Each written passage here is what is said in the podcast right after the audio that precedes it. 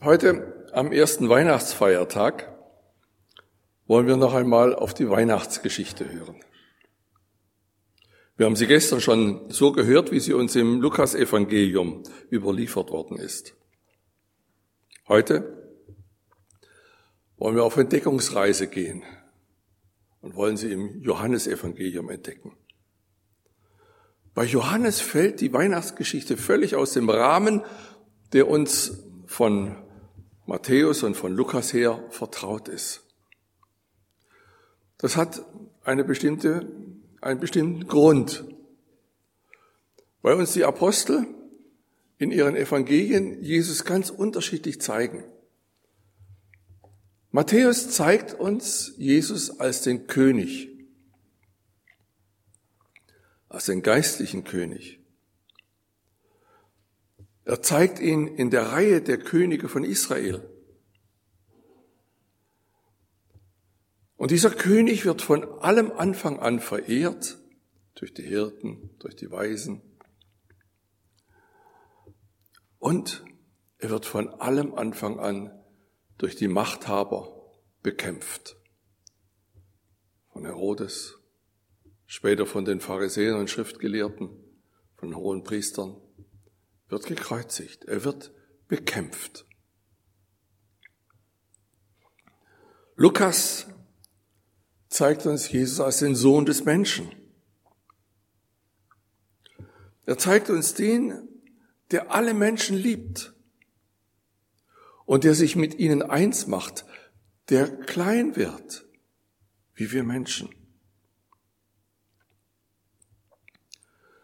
Deswegen finden wir bei Lukas dann die primitive Unterkunft, die Krippe als Wiege.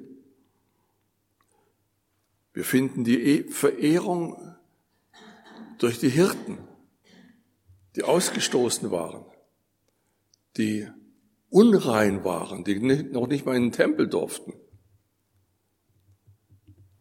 Sie verehren diesen Menschensohn. Und Johannes? Er zeigt uns Jesus als den Sohn Gottes, als Gott. Jesus und Gott sind eins. Das bringt Johannes in späteren Kapiteln zum Ausdruck, wenn Jesus sagt, ich und der Vater sind eins. Johannes erzählt uns diese Geschichte daher auch sehr viel tiefgründiger. Er stellt die Weihnachtsgeschichte in den ganz großen Rahmen der ursprünglichen Geschichte Gottes mit dieser Welt. Hören wir deshalb mal hinein. Am Anfang war das Wort. Das Wort war bei Gott und das Wort war Gott. Der, der das Wort ist, war am Anfang bei Gott. Durch ihn ist alles entstanden.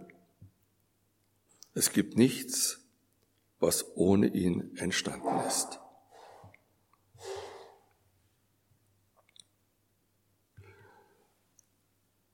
Ich weiß nicht, ob euch jetzt was aufgefallen ist. Johannes beginnt seine Weihnachtsgeschichte mit den gleichen beiden Worten, wie die Schöpfungsgeschichte beginnt. Am Anfang schuf Gott Himmel und Erde. Und die Erde war wüst und leer und Finsternis lag über der Tiefe. Und der Geist Gottes schwebte über dem Wasser. Und Gott sprach, es werde Licht. Und es ward Licht. Anfang November haben wir miteinander über die Schöpfungsgeschichte nachgedacht. Und in der Schöpfungsgeschichte heißt es immer wieder, und Gott sprach und es wurde. Gott setzt in die Ewigkeit die weder einen Anfang noch ein Ende hat. Er setzt in diese Ewigkeit die Zeit hinein. Er setzt einen Anfang. Gott erfindet die Zeit, die es in der Ewigkeit nicht gibt.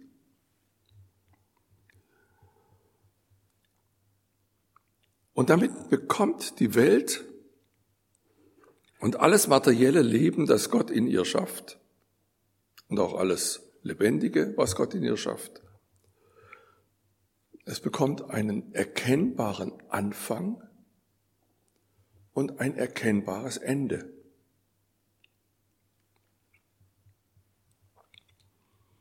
Und mit diesem materiellen Ende aber ruft uns Gott dann wieder zurück in seine Ewigkeit ohne Zeit. Es ist, als würde Gott uns damit wieder den Zugang zum Baum des Lebens geben, der im Paradies stand und der dann gesperrt wurde. Johannes macht mit seiner Vision der Weihnachtsgeschichte deutlich, dass Jesus bereits vor dem Anfang der sichtbaren Welt da war. Jesus kommt aus der Ewigkeit in unsere Zeit. Er lässt sich eingrenzen in die Zeit mit Anfang und Ende. Aber Jesus setzt in diese Zeit, in der er auf, die er auf dieser Erde gelebt hat, er setzt in dieser Zeit ein Zeichen des wirklichen Lebens, so wie es bei Gott ist, bevor er wieder in die Ewigkeit zu Gott geht und nicht mehr in der Zeit ist. Sein Leben auf dieser Erde hat wie das unsere einen erkennbaren Anfang, Weihnachten, und ein erkennbares Ende, Himmelfahrt. Aber nun wollen wir den Text mal ganz lesen, wobei ich die Verse 6 bis 8 und 15 auslasse. Wer den Text so, so im Gedächtnis hat, versteht auch, warum ich die, die, die Verse auslasse. Da geht es nämlich um Johannes den Täufer. Den brauchen wir jetzt im Moment nicht. Wir entdecken in diesen Versen das Weihnachtsevangelium in sechs Schritten. Eine sehr hintergründige Weihnachtsgeschichte. Am Anfang war das Wort. Das Wort war bei Gott und das Wort war Gott. Der, der das Wort ist, war am Anfang bei Gott. Durch ihn ist alles entstanden. Es gibt nichts, was ohne ihn entstanden ist. In ihm war das Leben und dieses Leben war das Licht der Menschen. Das Licht leuchtet in der Finsternis und die Finsternis hat es nicht auslöschen können. Er war das wahre Licht, das jeden Menschen erleuchtet. Das Licht, das in die Welt kommen sollte. Er war in der Welt, aber die Welt die durch ihn geschaffen war, erkannte ihn nicht. Er kam zu seinem Volk, aber sein Volk wollte nichts von ihm wissen. All denen jedoch, die ihn aufnahmen und an seinen Namen glaubten, gab er das Recht, Gottes Kinder zu werden. Sie wurden es weder aufgrund ihrer Abstammung noch durch menschliches Wollen, noch durch den Entschluss eines Mannes. Sie sind aus Gott geboren worden. Er, der das Wort ist, wurde ein Mensch von Fleisch und Blut und lebte unter uns. Wir sahen seine Herrlichkeit, eine Herrlichkeit voller Gnade und Wahrheit, wie nur er als der einzige Sohn sie besitzt. Er, der vom Vater kommt. Wir alle haben aus der Fülle seines Reichtums Gnade und immer neu Gnade empfangen.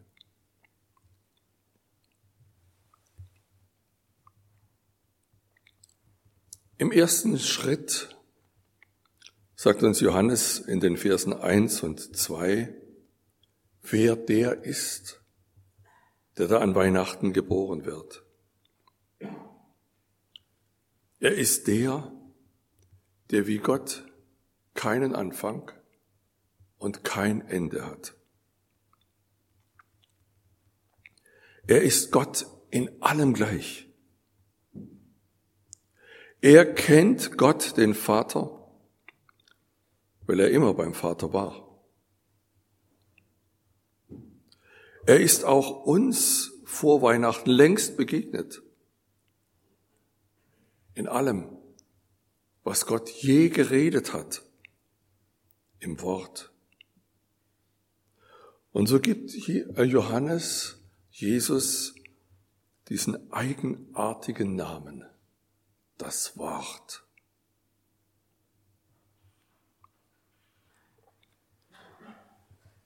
Im zweiten Schritt hören wir nun von der Schöpfung dieser Welt.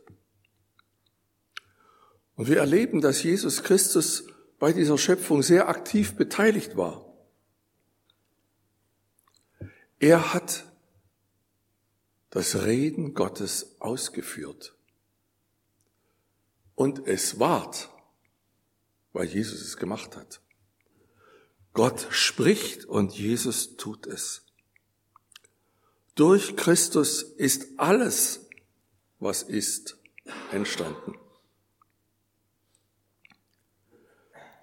Das ist gleich zu Beginn des Johannesevangeliums wie so ein doppelter Paukenschlag. Der, der bedeutet, aufgepasst. Im Folgenden kommt was ganz Wichtiges. Es beginnt schon so deutlich. Es gibt, es gibt etwas sehr Wichtiges um den, der diese Welt und uns geschaffen hat.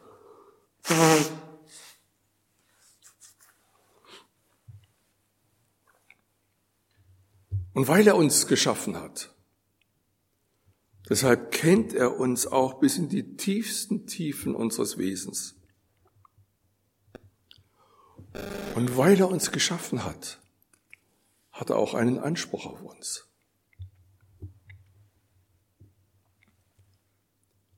Im dritten Schritt erfahren wir dann, dass Christus uns Leben in zwei Ebenen schenkt.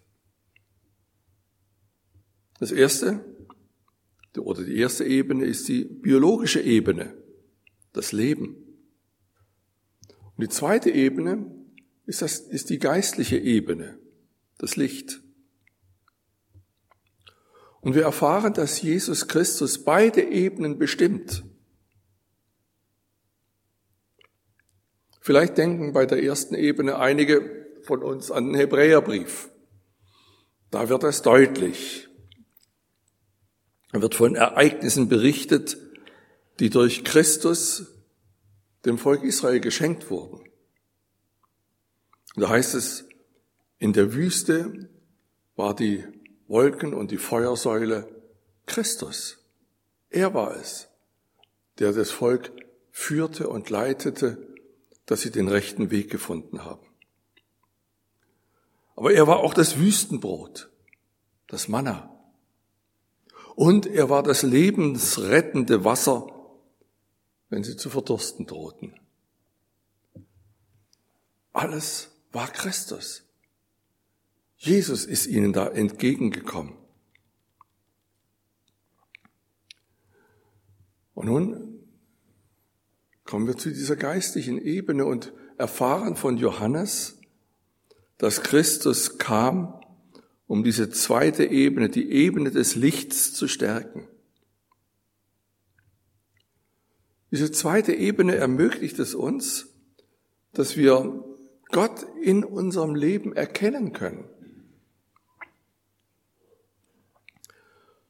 Sie ermöglicht es uns, dass wir mit Gott und mit Jesus Christus Gemeinschaft haben.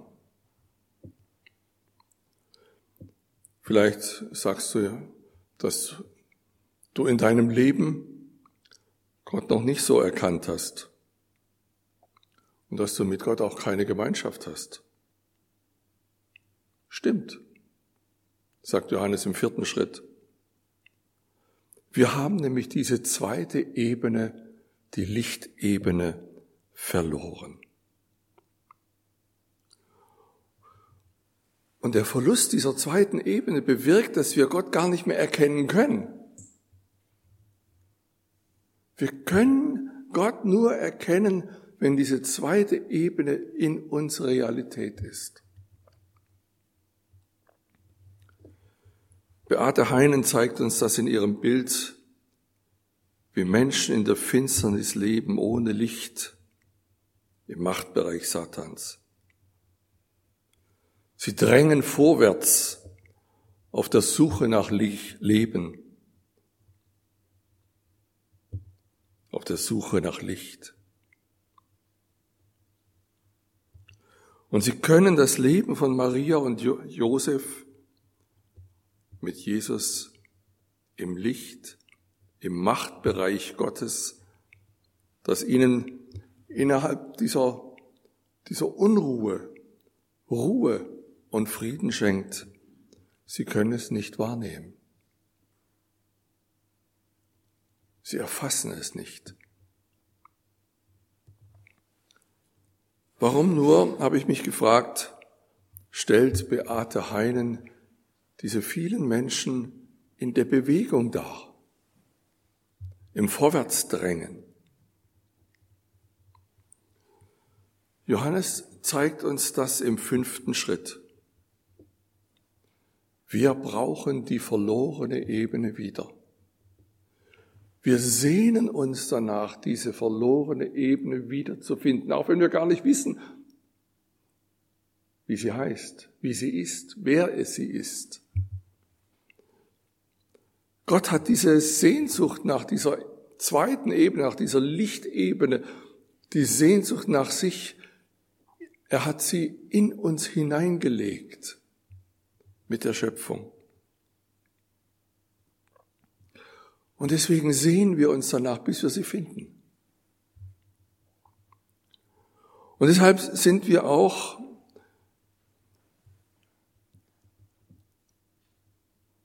ich weiß jetzt gar nicht, wer, wer es gesagt hat, ich, ich meine Brecht hätte es gesagt, ähm, wir sind unheilbar religiös. Wo uns die zweite Ebene fehlt, gehen wir auf die Suche nach dieser zweiten Ebene. Und viele nehmen dabei alles an, was ihnen aus dem spirituellen Bereich dafür angeboten wird. Selbst Esoterik und Okkultismus. Augustinus sagt, unruhig ist mein Herz, bis es Ruhe findet, Gott, in dir. Und die Liederdichterin Eleonore Fürstin von Reuss singt, sie suchen, was sie nicht finden, in Liebe und Ehre und Glück. Und sie kommen belastet mit Sünden und unbefriedigt zurück. Der Machtbereich Satans, die Finsternis, wie die Bibel das nennt, nimmt das Licht nicht an. Richte einen Laserstrahl in Dunkelheit. Er verliert sich in der Dunkelheit. Die Finsternis bleibt im Dunkel.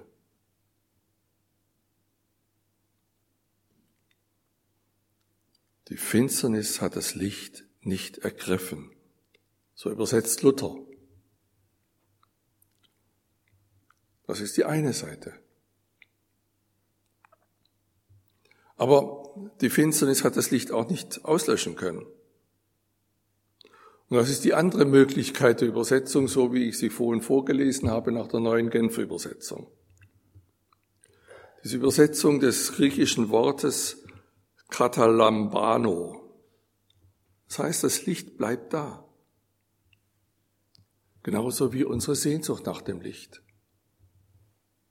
Gott bleibt bei uns. Er ist immer hautnah neben uns. Er ist nur ein Gebet von uns entfernt, nicht weiter. Und deswegen auch die Bewegung in dem Bild, bei dem das Licht unauslöschbar ist. Aber es wird eben auch nicht wahrgenommen. Weihnachten, wir sehen es in dem Lichtspalt. Weihnachten ist nicht süße, heile Welt, sondern Weihnachten ist Gericht Gottes über die Finsternis. O Heiland, reiß die Himmel auf. So hat Beate Heinen dieses Bild genannt. In Anlehnung an Jesaja 63. Die Sehnsucht ist da. Aber keiner begreift, dass schon alles da ist, um diese Sehnsucht zu stillen. Mit dem sechsten Schritt sagt uns Johannes dann die eigentliche Weihnachtsbotschaft in diese Gerichtssituation hinein. Gott schenkt uns die verlorene zweite Ebene durch Jesus Christus zurück. Jesus Christus kommt in unsere Welt und schenkt uns die zweite Ebene. Wir dürfen es annehmen. Jesus Christus wird ein Mensch. Er wird ein Mensch zum Anfassen. Er wird Licht zum Greifen. Christus kommt in diese Welt, um uns den Blick auf das Licht zu ermöglichen, um uns nach dem Licht greifen zu lassen. Licht wird in Christus greifbar. Und das ganze Johannesevangelium erzählt davon, wie dieser Blick möglich wird und lädt uns ein, diesen Blick zu tun, es zu wagen, den Weg mit Jesus zu gehen, Jesus einzuladen in unser Leben. Allerdings brauchen wir für diesen Blick auch einen gewissen Abstand zu den Dingen unseres Lebens. Das ist wie mit einem Mosaik. Wenn du ganz nah an ein Mosaik dran gehst, dann siehst du nur die einzelnen Mosaikteilchen, ein paar Farbflecke, aber du siehst kein Bild.